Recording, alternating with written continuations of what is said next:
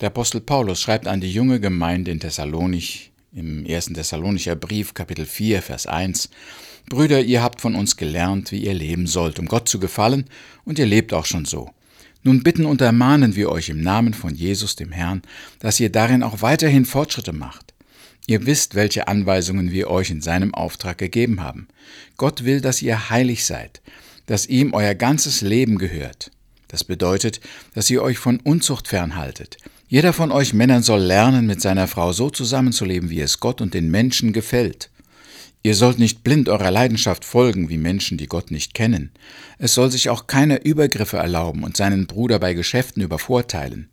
Wir haben euch das schon früher gesagt, und wir haben euch nachdrücklich gewarnt. Wer so etwas tut, den wird der Herr bestrafen. Gott hat uns nicht dazu berufen, dass wir zügellos und eigennützig leben, sondern dass wir sein heiliges Volk sind und ihm Ehre machen.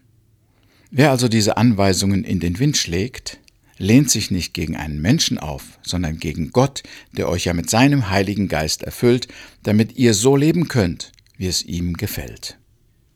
Vor einiger Zeit sprach ich mit einer Missionarin in Paraguay, die unter einem abgelegenen Indianerstamm arbeitet. Diese Indianer sind noch verhältnismäßig unberührt von der Kultur des Landes. Sie haben ihre eigenen Werte und Normen. Ich fragte die Missionarin, was dieser Stamm für ein Verständnis von Ehe und Familie hätte. Oh, sagte sie, so gut wie gar keins. Sie leben einfach so zusammen. Der Mann nimmt die Frau, die er will, für so lange wie er will. Wenn ihm was nicht passt, geht er zur nächsten. Für seine Kinder fühlt er sich überhaupt nicht verantwortlich. Das überlässt er alles der Mutter. Und das wird auch alles so akzeptiert. Also scheinbar gibt es in diesem Stamm keine Regeln für Ehe und Familie. Es ist vielmehr ein zügelloser, eigennütziger Lebensstil, wie Paulus ihn im Thessalonicher Brief beschreibt. Die Bibel würde es als Hurerei und Ehebruch bezeichnen. Aber es gehört zur Kultur dieses Volkes, dass es keine moralischen Regeln gibt. Für Gott ist das aber Sünde. Paulus erklärt den Thessalonichern, wie ein Leben nach Gottes Willen aussieht, wenn er in Vers 3 und 4 sagt, das bedeutet, dass ihr euch von Unzucht fernhaltet. Jeder von euch Männern soll lernen, mit seiner Frau so zusammenzuleben, wie es Gott und den Menschen gefällt. Ihr sollt nicht blind eurer Leidenschaft folgen, wie die Menschen, die Gott nicht kennen. Ich habe den Eindruck, als ob das Leben in Griechenland zur Zeit des Paulus nicht viel anders aussah als das des Indianerstammes in Paraguay. Aus solchen Verhältnissen kamen auch die Leute, die jetzt zur Gemeinde in Thessalonich gehörten.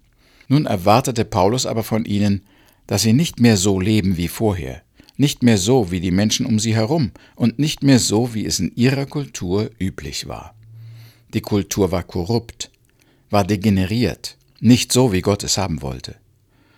Das, was in Griechenland passiert ist, sehen wir auch in vielen anderen Kulturen. Sie sind moralisch verkommen, sittenlos, verdorben, weit ab von dem Leitfaden der göttlichen Gebote. Mit der Zeit wird die Sünde zur Norm und macht einen guten Teil der Kultur eines Volkes aus. Die Kultur eines Volkes ist nicht in sich gut und richtig. Ihr Wert muss an den Maßstäben der Bibel gemessen werden.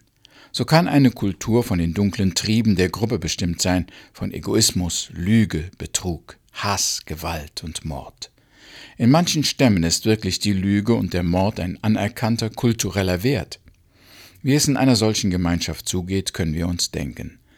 Aber Gewalt, Raub, Lüge, sexuelle Zügellosigkeit sind ja nicht nur auf kleine Volksstämme im Urwald beschränkt. Sie werden auch wieder mehr und mehr zu werden in Kulturen, die einst sehr stark von der Bibel geprägt waren. Ja, die Kultur ändert sich, ihre Vorstellungen, Ideale, Weltanschauung und ihr Moralkodex.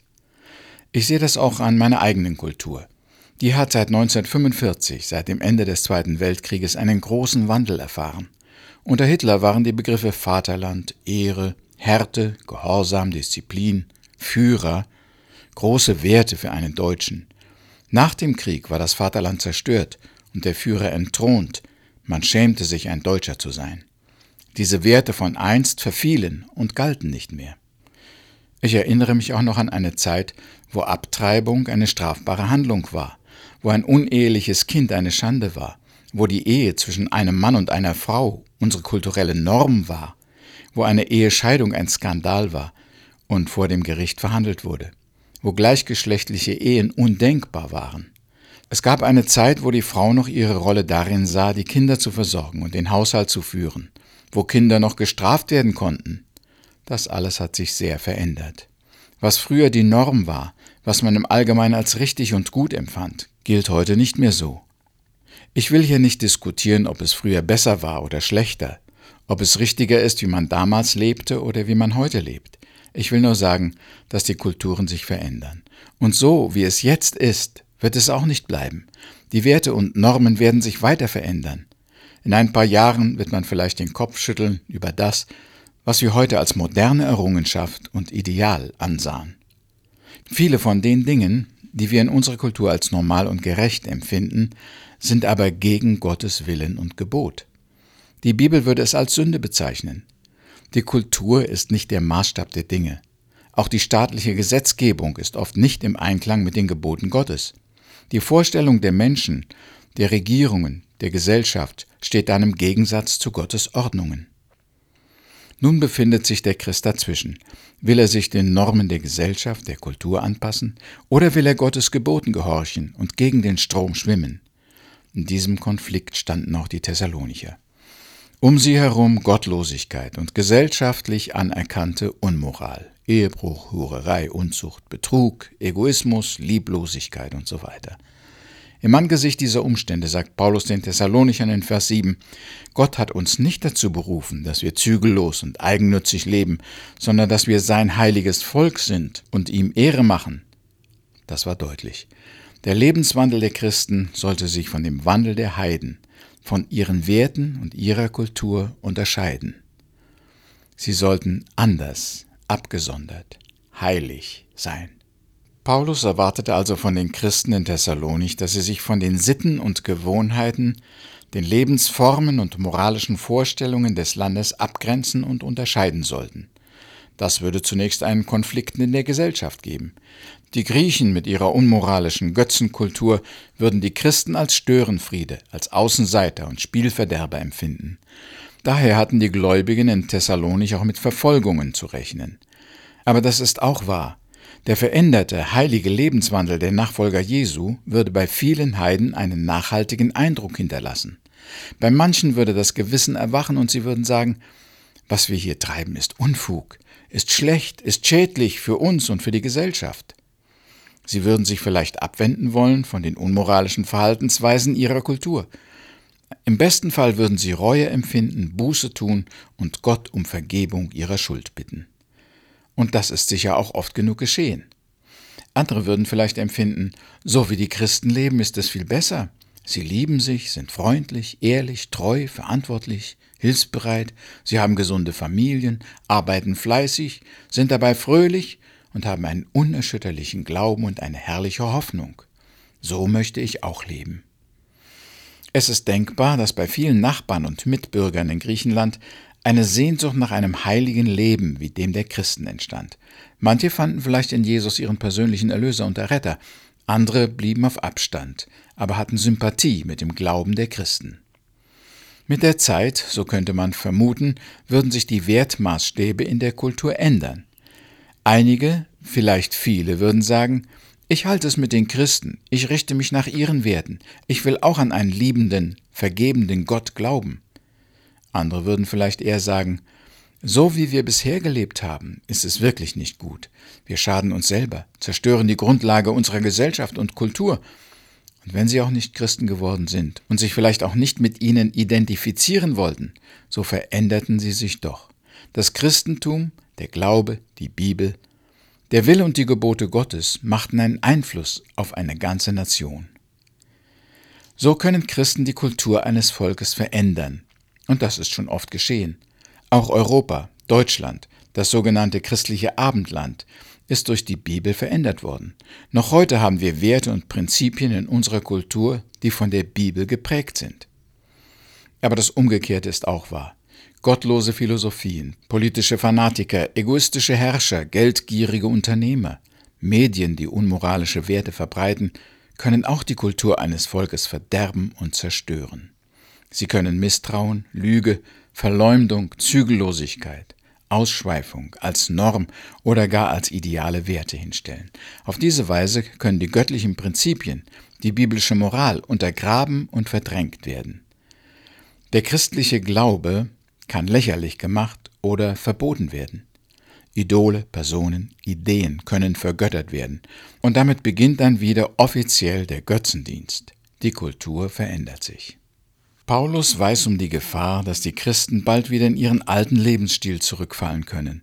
Er kennt den Druck der Gesellschaft und der Kultur, sich anzupassen und mit der Allgemeinheit mitzumachen.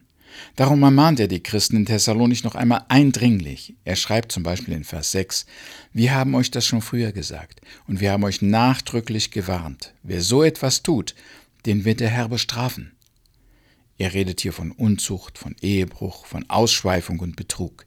Bei allem Angenehmen und Schönen, was die Gläubigen jetzt über Gott erfahren haben, über seine Liebe, Gnade, Vergebung, bei all dem ist Gott doch auch zu fürchten. Er kann auch strafen.